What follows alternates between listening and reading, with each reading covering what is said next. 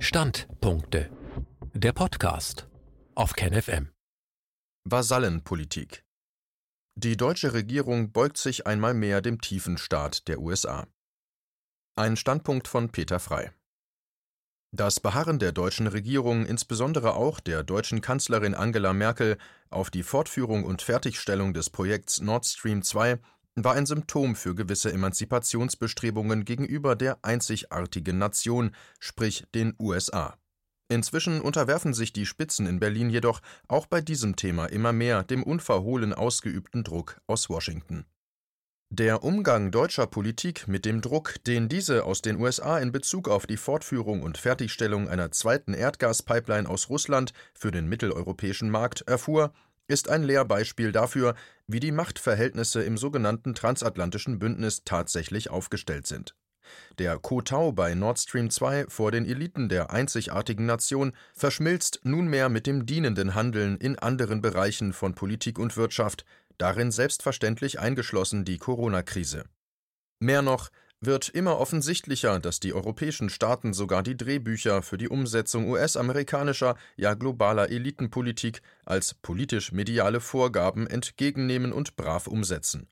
Das globale Projekt der Bekämpfung eines tödlichen Virus weist klar erkennbar Parallelen zum Abwürgen des regionalen, allerdings strategisch bedeutsamen Erdgasprojekts mit Russland auf.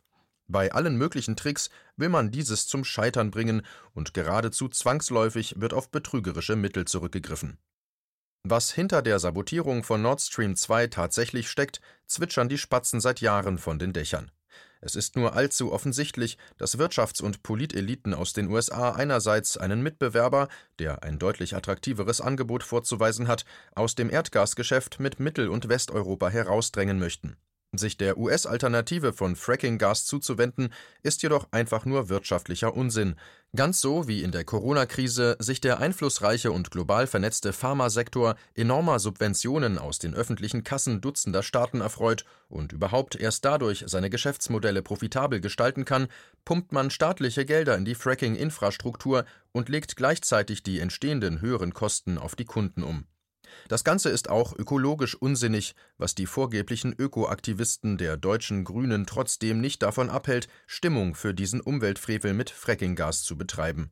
Dabei müssten deren Politspitzen, was die Nutzung von Frackinggas betrifft, normalerweise im Kreis laufen, aber was ist schon normal?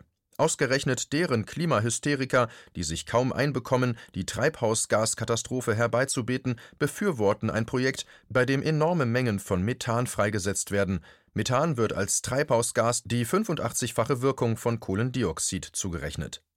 Dabei weiß die angebliche Ökopartei seit langem ganz genau, was Fracking für desaströse Auswirkungen auf die Umwelt hat, wie eine von ihr selbst gefertigte Analyse aus dem Jahr 2011 aufzeigt.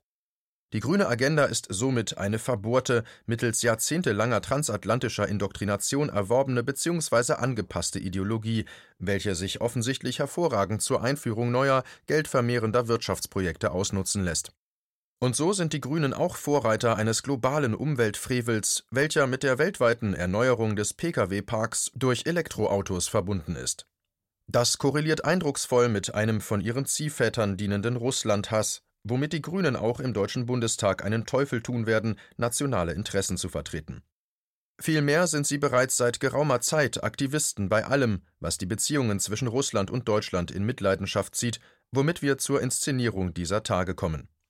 Es sind gute Zeiten, um zu erkennen, wie billig die Vorwände und Provokationen eigentlich sind, über die man die eigene, abhängige, von fremden Interessen gesteuerte Politik zu legitimieren sucht, und das eben nicht nur, was die sogenannte Corona-Krise betrifft. Als der damalige US-Botschafter in Deutschland, Richard Grenell, seit 2019 immer unverhohlener mit Drohgebärden gegenüber dem deutschen Partner aufwartete, um die Fertigstellung von Nord Stream 2 zu verhindern, waren die Reaktionen aus den Regierungskreisen in Berlin nun ja kläglich. Washington focht es nicht an, dass seine Sanktionsdrohungen durch kein Völkerrecht gedeckt sind und auch nicht, dass es die deutsche Regierung damit bloßstellte.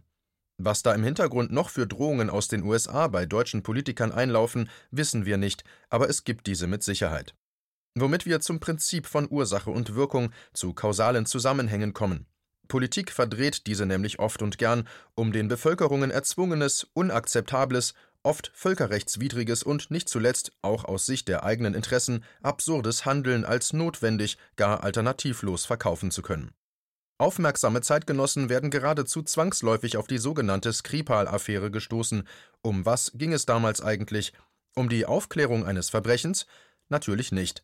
Vielmehr gab es einen enormen Druck aus den USA auf die europäischen Staaten, neue Sanktionen gegen Russland zu verhängen, und zwar gegen deren ureigene wirtschaftliche und politische Interessen. Dafür musste ein Vorwand geschaffen werden, der vom Skript her gar nicht blöd genug sein konnte. Hauptsache, er würde emotional stark genug wirken, um das Bild der bösen, giftspritzenden Russen aus Putins Kreml als Bedrohung der alternativlosen westlichen Demokratie in die Herzen und Hirne der Menschen pressen zu können. Nicht starke Indizien, geschweige denn Beweise, welche ja auch niemals offengelegt wurden, zählten, sondern ganz einfach nur die über Jahrzehnte aufgebauten Feindbilder. Feindbilder benötigen keine Rationalität, keine logischen Argumentationsketten. Sie bedienen sich vielmehr aus der emotionalen Trickkiste der Propaganda, schüren Ängste und Misstrauen. Verunglimpfen, diffamieren. Im privaten Alltag würde man Menschen, die so etwas befeuern, meiden, ehe man ihnen erläge was bei letzterem arg negative Konsequenzen im sozialen Zusammenleben zur Folge hätte, aber den Hasspredigern aus Politik und Medien wird noch immer mehr oder weniger blind vertraut, deren holzschnittartige Bilder von Gesellschaften und Menschen unkritisch aufgenommen und leider auch weitergegeben. Die Vergiftung Nawalnys ist nichts weiter als die billige Kopie der Inszenierung des von den Russen vergifteten Skripals. So wurde also einmal mehr das Bild des im Kreml hockenden heimtückischen Giftmischers aus der bordeigenen Giftküche der Propaganda geholt, einzig um die eigene Unterwerfung unter die US-Interessen als angeblich souveräne, begründete Politik verkaufen zu können. Der Drang zum Ausbau der eigenen Macht ist immer verbunden mit dem versichernden, buckelnden Blick zu den noch mächtigeren. Noch einmal schauen wir auf die US-Politik. So wie seine Vorgänger vertritt auch Donald Trump als US-Präsident die Interessen mächtiger Verbände aus Industrie und Finanzen. Dazu gehört auch der Öl- und Gassektor. An diesem Punkt wird offenkundig, dass das Protestpotenzial einer deutschen Ökopartei gegen Trumps Ignoranz transatlantischer Klimaziele rasch schwindet, wenn es ans Eingemachte geht. Denn es ist Donald Trump höchst selbst, der vehement Druck auf die europäischen Staaten ausübt, das Fracking-Gas aus den USA zu beziehen. Nur so kann die Sparte dort überhaupt überleben. Der Ölpreis lag in den vergangenen Jahren immer wieder deutlich unter der Gewinnschwelle und neben hunderten kleinen Förderunternehmen sind davon auch Hedgefonds und logischerweise auch der weltgrößte Ausrüster für Fördertechnologie Halliburton betroffen. Zusammengefasst bleibt zu sagen, mit einer Schmierenkomödie versucht sich die deutsche Regierung auf Druck der USA aus einem für beide Seiten, die russische wie die deutsche, vorteilhaften Vertrag herauszuwinden und handelt damit klar ersichtlich wider die eigenen Interessen. Auch das ist alternativloses Handeln der Marke Angela Merkel. Es ist der Preis, wenn man einmal an der Macht schnupperte. Denn die Überhebung schließt die Unterwerfung ein. Und der Hegemon der letzten 100 Jahre ist noch nicht abgetreten. Neben der Corona-Krise ist dafür auch der Hickhack um Nord Stream 2 ein beredtes Beispiel. Bitte bleiben Sie schön aufmerksam.